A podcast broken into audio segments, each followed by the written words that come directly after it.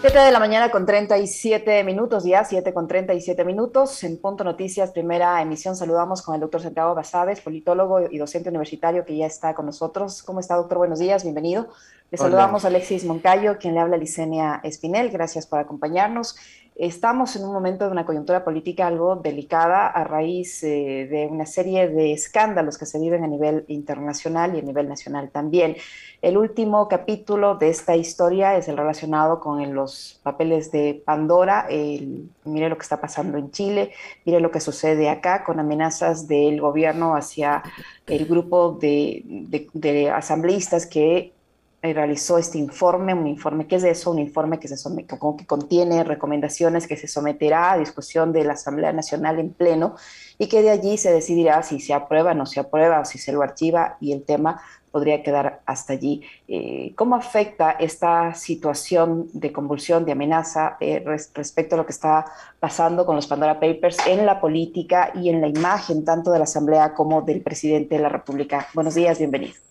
Hola, buenos días Licenia, buenos días con toda la con toda la audiencia, Alexis también buenos días. Bueno, el tema político al que te refieres tiene que ver con dos disposiciones constitucionales, las que tradicionalmente conocemos como la muerte cruzada, ¿no? Yo creo que en general en el país abordamos los problemas de forma súper eh, eh, superficial, epidérmica, y no vamos al, al, al fondo. Y creo que en este caso el fondo es que hay dos disposiciones eh, que son incomprensibles, que están en la Constitución, y son tan incomprensibles, me refiero a la muerte cruzada tanto del Ejecutivo hacia el Legislativo como del Legislativo hacia el Ejecutivo, son tan incomprensibles, y esto ustedes como periodistas que eh, responsables y serios que son podrán constatar, que no existe asambleísta constituyente alguno que pueda dar una explicación de por qué se incluyeron esas disposiciones. No hay una explicación.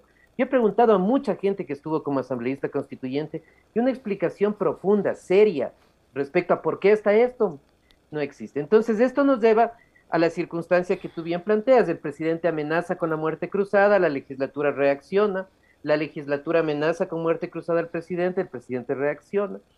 Y esto me parece que es un escenario que se va a volver a repetir con el presidente Lazo o con cualquier otro presidente de la República. Entonces, una de las, de, la, de las formas de tratar de aliviar en alguna medida, al menos este problema, no digo todos, pero al menos este problema, es pensar ya a futuro, no digo inmediatamente, en la posibilidad de eliminar estas dos disposiciones que claramente corresponden a una forma de gobierno parlamentarista, que no es la ecuatoriana ni las, las latinoamericanas que son presidencialistas. Entonces yo creo que ahí está el problema de fondo, independientemente de quienes estén de un lado y quienes estén de otro lado ahora mismo. ¿Cómo está, doctor? Qué gusto saludarle. Em, a ver, eh, esto ocurre porque, digamos, en los últimos, en los últimos años, y no me refiero al gobierno anterior ni al de Correa, sino en general, eh, la política, digamos, como que se ha estancado en ese, en, ese escenario de, de siempre estar eh, como etiquetando, culpando y atacando al otro, ¿no? Con una serie de falacias.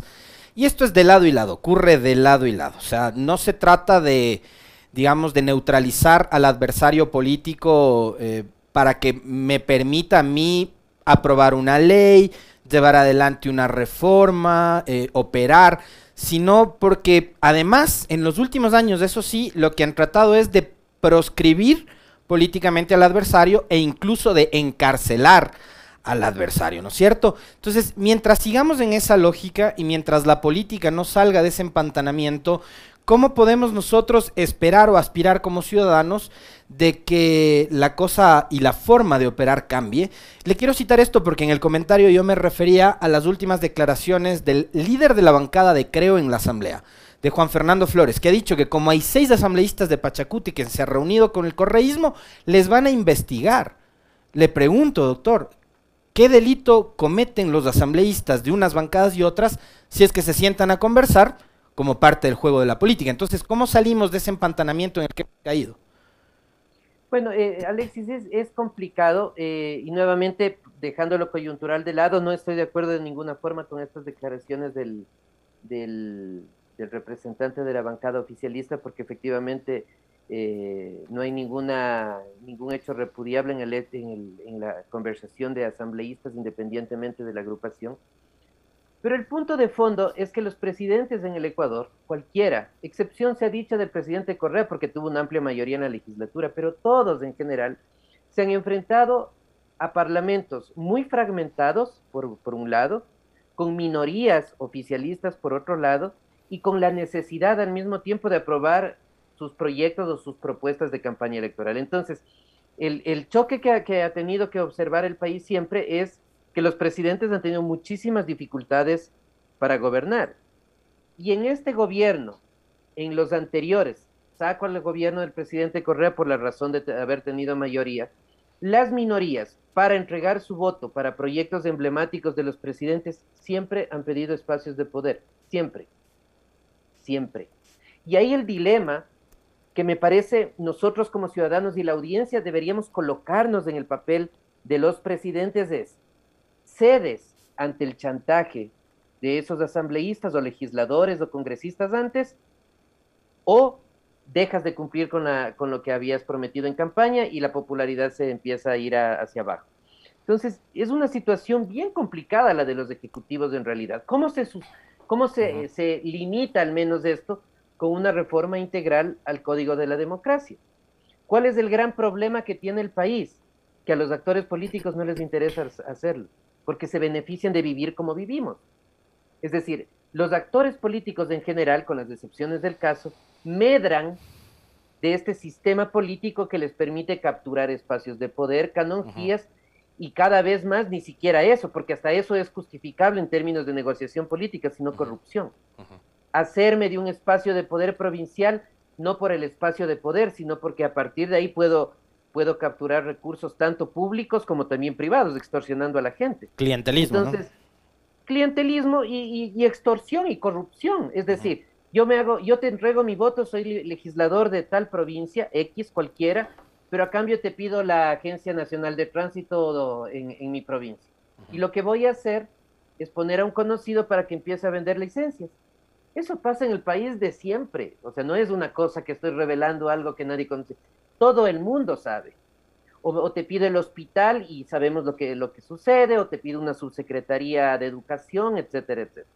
Entonces yo creo que el país requiere una reforma en ese sentido, pero desafortunadamente, como, como decía, eh, yo veo que hay muy poco interés de parte de los actores políticos en propiciar algunas de esas reformas que, que el país necesita. Ahora, doctor Masabe, eh, en este marco de, de, de, este lío que se vive en la Asamblea Nacional, de este problema por el que atraviesa el presidente de la República, del tema de los Pandora Papers, del escándalo internacional. En este marco se va a desarrollar hoy un diálogo con la CONAIE, otra piedra en el zapato que al momento tiene el gobierno nacional. El presidente dialogó ayer con la izquierda democrática eh, y entiendo han llegado a un acuerdo para dar viabilidad a los proyectos de ley que están en la Asamblea Nacional. Y en el diálogo que tienen hoy con la, eh, con la representación de la CONAIE se incluyó un punto que es el que está provocando toda esta serie de escándalo, que es el tema de los Pandora Papers. Con ese punto incluido en una agenda de seis a los que tampoco el gobierno se ve abierto a dar trámite, ¿qué futuro le ve usted a este diálogo, al resultado que genera este diálogo y a la relación del gobierno con este sector de la población que es el sector indígena? Ninguna, ninguna posibilidad favorable, desafortunadamente. Pero miren amigos y, oyentes, yo creo que un diálogo con la CONAIE tiene pocas posibilidades de llegar a acuerdos con el presidente Lazo, con el presidente Correa con cualquier presidente. La CONAIE en general tiene actitudes extremistas tiene actitudes poco realizables en la práctica. Porque si ahora la CONAIE presenta tensiones respecto al gobierno del señor Lazo y tienen sus argumentos, desde luego, en los 10 años del presidente Correa también sucedió lo mismo. Fue igualito. Y en los, y en los gobiernos anteriores también. Es decir, la línea de acción en general de la CONAIE y de Pachacuti es la oposición por la oposición sin propuestas que sean lo suficientemente realizables y claras y sin propuestas que vayan en beneficio del propio movimiento indígena, que desafortunadamente es quizás el sector más desprotegido que tiene el país históricamente, con temas claves como la desnutrición infantil, por ejemplo. ¿Dónde está acumulada la desnutrición infantil? En el sector rural, donde están indígenas y donde están campesinos. Esa debería ser una de las batallas de lucha del movimiento indígena y me parece que no es la más importante. Entonces, eh, volviendo a tu pregunta, yo creo que hay pocas esperanzas de que salga algo favorable en la, en la reunión del, del día de hoy. Eh, seguramente Pacha, eh, y sobre todo la CONAIE, porque hay que establecer algún tipo de diferencia, se mantendrá en una posición de protesta frente al, al gobierno, a este o a cualquiera, insisto, y eso vamos a ver en qué medida se puede canalizar en, movilización social, en movilización ciudadana, que ha sido uno de, las, de los baluartes de lucha del movimiento indígena. Doctor, ahí en, en, a ver, yo coincido plenamente con usted y usted acaba de hacer, digamos, un, diagnóstico que está totalmente apagado, apegado a la verdad. O sea, no podemos cegarnos en el hecho de que, a ver, como soy progresista, creo que, creo que la postura de la CONAIE es la que necesita el progresismo en este momento. Porque la CONAIE también adoptó, como usted muy bien lo señaló, actitudes eh, de, digamos, de rechazo al diálogo o a llegar a acuerdos con Correa. Lo propio hizo, como, antes hizo lo mismo con, con quien estuvo antes de Correa y hoy será igual. Y hoy con, con, con un presidente de la línea de, la línea de Lazo más complejo todavía que lleguen, que lleguen a, un, a un feliz término. Y, yo ahí quiero preguntarle algo. Por la misma configuración de la organización social y política que es la CONAIE, eh, que no es homogénea, que tiene una serie de, de, de, personajes, de rostros, de luchas, de agendas propias, porque no tienen una agenda plenamente establecida ni definida. Eh, el trabajo de Leonidas dice en este momento eh, hacia dónde debería enfocarse, porque, digamos, en, un momento determinado se hablaba mucho de que la CONAI estaba sirviendo para la, agenda, para la agenda de Yaku, y la agenda de Yaku ya vemos que es la de Yaku. Yaku se va por su lado, ha fundado su propia organización y demás. Ahora está ISA al frente. Entonces, finalmente la CONAIE tiene una agenda común que represente a todas las organizaciones de base que conforman la CONAIE, o para qué está siendo utilizada finalmente la CONAIE. Mira, tú dices algo que es, que es cierto y que hay que también tomarlo en cuenta, que la eh, Pachacuti y la CONAIE no son una organización política como estamos acostumbrados a observar, porque tiene unas particularidades que la distancian, ¿no? Hay, hay organizaciones regionales, los intereses son distintos, los intereses de la, del indigenado y del campesinado de la costa y de la sierra son diferentes respecto a los del oriente, por ejemplo, y eso genera tensiones. Las decisiones en general vienen desde las bases y van tomando direcciones diversas en los, estados medios y altos de la dirigencia y eso evidentemente lleva a que no exista una unidad, que en alguna medida es un, es un factor positivo, me parece, porque da cuenta que existe democracia interna, que hay disputas internas en el, en el, en el movimiento y eso es bueno porque hay que dudar de los partidos o movimientos que tienen una línea férrea, una unívoca, que todos pensamos igual de, esos movimientos hay que dudar cuán democráticos son. En ese sentido, yo creo que Pachacuti tiene un aspecto positivo eh, a relevar. Pero claro, cuando esto se, se, traduce en una política específica, como la política legislativa, por ejemplo, se observan que las tensiones empiezan a aparecer y se observa, me parece desafortunadamente por Pachacuti, que no tienen la suficiente experiencia ni el manejo legislativo. Tienen la presidencia de la Asamblea Nacional, tienen la segunda o tercera fuerza legislativa y se siente que el manejo político como bancada es muy limitado. Y eso seguramente puede deberse en, parte a lo que hemos hablado, en parte a que es la primera vez históricamente que Pachacuti tiene tanto espacio dentro de la legislatura. Entonces yo creo que va a ser un proceso también de aprendizaje de Pachacuti en el cual el señor Isa tiene que, o debería, pues, cumplir un papel clave que sería más bien el de tratar de aglutinar en la medida de lo que se puede a la, a la organización indígena. Sin embargo, la posición de él, que es una posición respetable, extremista, pero respetable como todas las posiciones, porque a veces tachamos al extremismo de izquierda, pero al extremismo de derecha no tachamos, y los dos son, son reprochables. Y en, y en, el país hay de los dos, además, ¿no? Dicho Totalmente. de los dos hay, de los dos hay. El uno está en, una partecita del gobierno, de hecho, ahora, al extremismo de derecha me refiero, al que prácticamente no quiere que exista Estado, salvo cuando hay que cubrir las obligaciones de algunos sectores privados, ¿no? Ahí sí, en ese caso sí tiene que estar el Estado, pero para el resto, para las ganancias, sí solo lo privado. Entonces hay de los dos lados, entonces yo creería que en el, en el caso de ISA, su gran trabajo debería ser buscar la convergencia, y me da la impresión que buscar la convergencia dentro de las diferentes visiones de, la CONAIE no es precisamente eh, eh, ampliando más las, las diferencias, eh, corriéndose más hacia, hacia los extremos, sino más bien buscando una posición centrista, conciliadora, que no sé en qué medida sea parte de la agenda política de, de la CONAI ahora mismo bajo la dirección del señor Is. Doctor, ¿cómo queda la imagen del eh, gobierno, del presidente de la República, eh, a raíz del tema este de los Pandora Papers? Porque hay esta sensación de opacidad, de falta de transparencia por su negativa a ir a la Asamblea a explicar el caso. ¿Cómo queda la imagen de la Asamblea que a través de esta Comisión de Garantías Constitucionales, le ha dado tratamiento a este tema y la estrategia que ha utilizado el gobierno, de cierta manera, de victimizarse diciendo que lo quieren desestabilizar, que, quiere, que quieren eh, armar un golpe de Estado y que coincida en los tiempos con una investigación eh, que se abre en contra de su ex contrincante electoral, el señor Andrés Arauz, y de la gente que estuvo alrededor de su campaña electoral. Mientras que no se conoce mayor información sobre eh, las investigaciones que supuestamente realiza la Fiscalía en este mismo caso de los Pandora Papers, que realiza eh, los exámenes especiales que supuestamente realiza la Contraloría en este mismo tema. ¿Cómo, ¿Cómo queda la imagen? ¿Se va a ver o no se va a ver afectada? ¿El presidente de la República va a salir bien librado en cuanto a su imagen y ese mensaje? de lucha contra la corrupción, de transparencia, de gobierno del encuentro con el que comenzó su gestión? A ver, mira, yo creo que el presidente debió acudir a la Asamblea al llamado de la Comisión de Garantías Constitucionales. No es una cuestión que la Constitución le, le obliga, no es una cuestión legal, es una cuestión política. Él debió acudir afrontar a la, comisión, seguramente pasar un muy mal momento, seguramente un muy mal momento, porque iba a ser asfixiado con preguntas y, lo iban a colocar contra la pared, seguramente, pero yo creo que eso él debió hacer. Porque eso en alguna medida iba a restringir, en cierto modo, la sensación de dudas y de incertidumbres que ahora se genera más entre la opinión pública por su, por su ausencia. Por otro lado, llamar golpe de Estado a una institución que nos guste o no está en la Constitución es un contrasentido. Es decir, si antes criticábamos esos golpes de Estado blando que, se decían en, la época del expresidente Correa, que no tenían mayor sentido. El golpe de Estado es golpe de Estado, así nomás.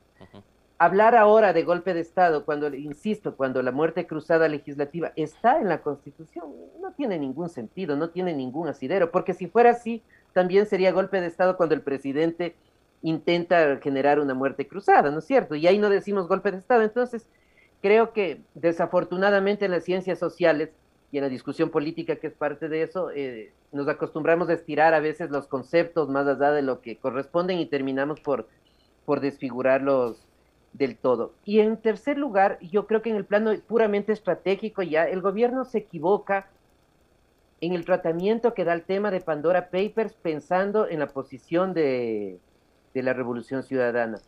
Y digo se equivoca porque me parece que tal cual está en la, coyuntura ahora mismo, parecería ser que no hay los votos ni siquiera para aprobar el informe y mucho menos para la posibilidad de una muerte cruzada, en función de las declaraciones de izquierda democrática, de un sector de Pachacutic y del Partido Social.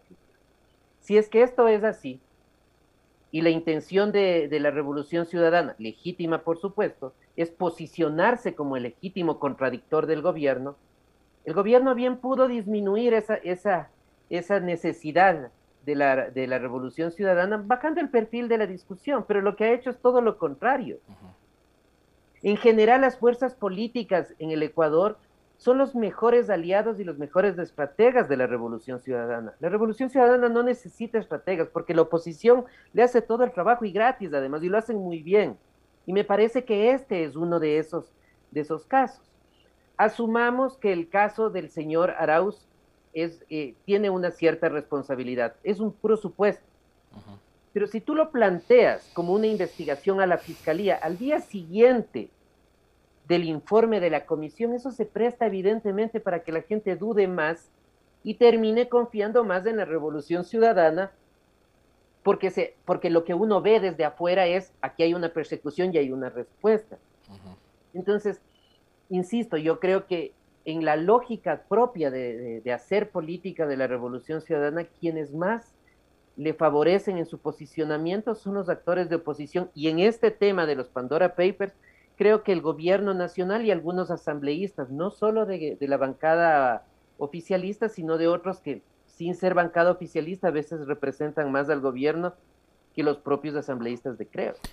Hay, cosas en las que coincidimos y otras en las que discrepamos con el doctor Basabe. Eh, a ver, coincido totalmente. Ayer fue parte del comentario y mensaje también en entrevista de que no es necesario de que conste en este librito que es la Constitución, el presidente Lazo, precisamente incluso por la necesidad que tiene este país de recuperar la institucionalidad, tenía que haber acudido al llamado de la Asamblea. Más aún cuando el doctor, y esto vale recordarlo, lo ha dicho públicamente en entrevistas de medios de comunicación oficiales, estaba dispuesto a ir al Pleno y a cualquier comisión que les amen él ha repetido frases que se han convertido ahí en clichés como parte de su discurso, el que nada debe, nada teme, cosas por el estilo. Entonces yo también coincido en que tenía que ir. En lo que no coincido es en que la revolución ciudadana no necesita estratega. Creo que sí necesita. Eso, Porque no, no... Eh, eh, es, un sarcasmo. Porque no pueden capitalizar todas estas torpezas que hace el gobierno. A eso me refiero. no logran capitalizar eso. Eh, pero a ver, eh, ahí me queda una duda con respecto de lo que citaba en, la pregunta Licenia. Este, esta apertura de investigación, que a mí me parece que es una fantochada por parte de la Fiscalía, que además es auspiciada y, la, reviven además eh, una vez que Villavicencio postea un, un tuit, ¿no? Em, cuando había cosas que surgieron durante la campaña. Y ahí a mí me pone a dudar, doctor, nuevamente vuelvo a hablar del tema de la falta de institucionalidad en este país, de cómo opera la, la, en este caso la justicia específicamente. A ver, ahora estamos hablando de un crowdfunding, que además no sabemos cuánto recaudó, y les acusan de enriquecimiento ilícito. ¿no? Acá no estamos hablando de fondos públicos, un crowdfunding se crearon ahí por internet y empezaron a recoger donativos. Pero resulta que en campaña al señor Arauz y a la Revolución Ciudadana le inventaron el cuento de la, eh, del aporte del Ejército de Liberación Nacional desde Colombia. Pero resulta que además en ese entonces, en plena campaña también, viajaron fiscales de Ecuador y de Colombia, un país a otro, y montaron todo un show. Y resulta que de eso no hay ninguna investigación. Y ahí sí, o sea, me parece, nuevamente volvemos a ese escenario eh, y a esa estrategia que montó el gobierno de Moreno de judicializar la política, eh, de lo que el correísmo y algunos otros sectores también han denominado el loafer, ¿no? Em, de tratar de llevar el debate político a los tribunales de justicia. Em, no vemos otro cambio, no vemos un cambio de estrategia en el gobierno de Lazo, vemos prácticamente la continuidad de lo que montó María Paula Romo, de lo que montaron Michelena, Santiago Cuesta, Roldán y todos ellos, eh, con este tipo de ejercicios, porque fíjese usted, lo acaba de mencionar, coincide la apertura de esta investigación en contra de Arauz justo cuando sale el informe de los Pandora. Eh, y yo le quiero citar y recordar a la audiencia también lo que fue parte del discurso del presidente Lazo cuando ganó la elección. Él dijo, en este Ecuador del encuentro yo no vengo con una lista para perseguir a nadie. Entonces, ¿en dónde queda el valor de la palabra presidencial también, doctor? en dónde queda el valor, el, valor de la palabra presidencial por un lado y en dónde queda también la actuación estratégica que debe tener una fiscalía y una fiscal. Porque más allá de que los jueces o los fiscales no lo digan públicamente porque no lo pueden hacer y es comprensible, el juez y el fiscal también opera con los tiempos. Y el juez y el fiscal opera también en función de las coyunturas políticas, de las coyunturas sociales. Y una decisión como la que estamos discutiendo, incluso si fuera real, incluso si fuera real, tomada en un momento tan cercano a la decisión política desde la Asamblea genera al menos dudas, al menos dudas. Entonces eso me parece que, que lleva nuevamente a la discusión histórica del país, ¿no? De siempre, que es en qué medida los poderes judiciales o el poder judicial, la fiscalía en este caso, tienen cierta autonomía al menos relativa respecto a los poderes políticos.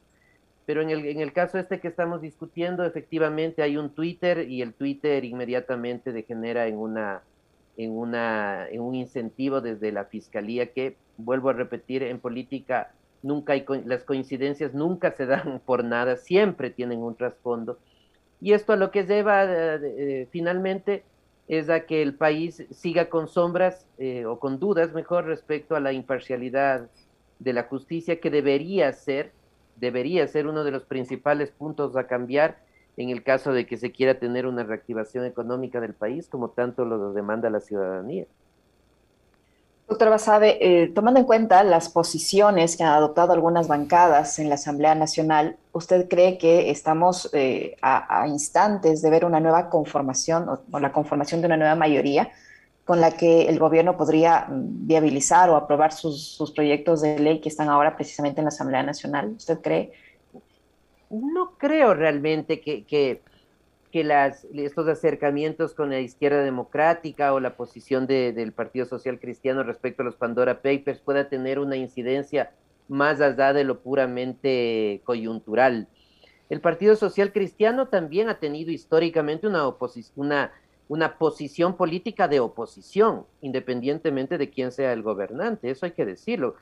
En alguna medida han tenido la posición de Pachacuti, es decir, nos oponemos a todo y a todos, y a partir de eso generamos nuestro propio accionar político. Entonces, yo tengo serias dudas de que pueda existir un acuerdo mucho más allá de lo, coyuntural, lo propio con la izquierda democrática, lo propio con un sector de, de. Eh, me da la impresión que la posibilidad de la muerte cruzada desde la legislatura pierde espacio porque hay un sector de Pachacutic y un sector de la izquierda democrática que asumiendo la posibilidad de una nueva elección en el cortísimo plazo, es decir, en el, en el año entrante, saben perfectamente que sería casi imposible que vuelvan a ganar un asiento. Casi imposible un, legislador de Pachacuti en Guayas no vuelve a ganar un asiento en 30 años. Un legislador de la IDE en Guayas no vuelve a ganar un asiento en 30 años. Ahora lo que sucedió fue algo que ni ellos esperaban y que tiene que ver con el fenómeno Herbas y el fenómeno Yacu que difícilmente se van a volver a repetir. Entonces yo creo que esos, ese fue un, desincentivo muy fuerte para mucha gente en Pachacuti y en la IDE para eh, empujar más el, eh, este carrito de la, de la de la muerte cruzada desde la legislatura. Pero nuevamente, pensando en tu pregunta, yo no creo que eso vaya a generar una rearticulación profunda en la Asamblea Nacional, más aún si se toma en cuenta que ya no estamos a tanto tiempo de las seccionales. Hay un poquito más de un año, es cierto, no es, no es ya.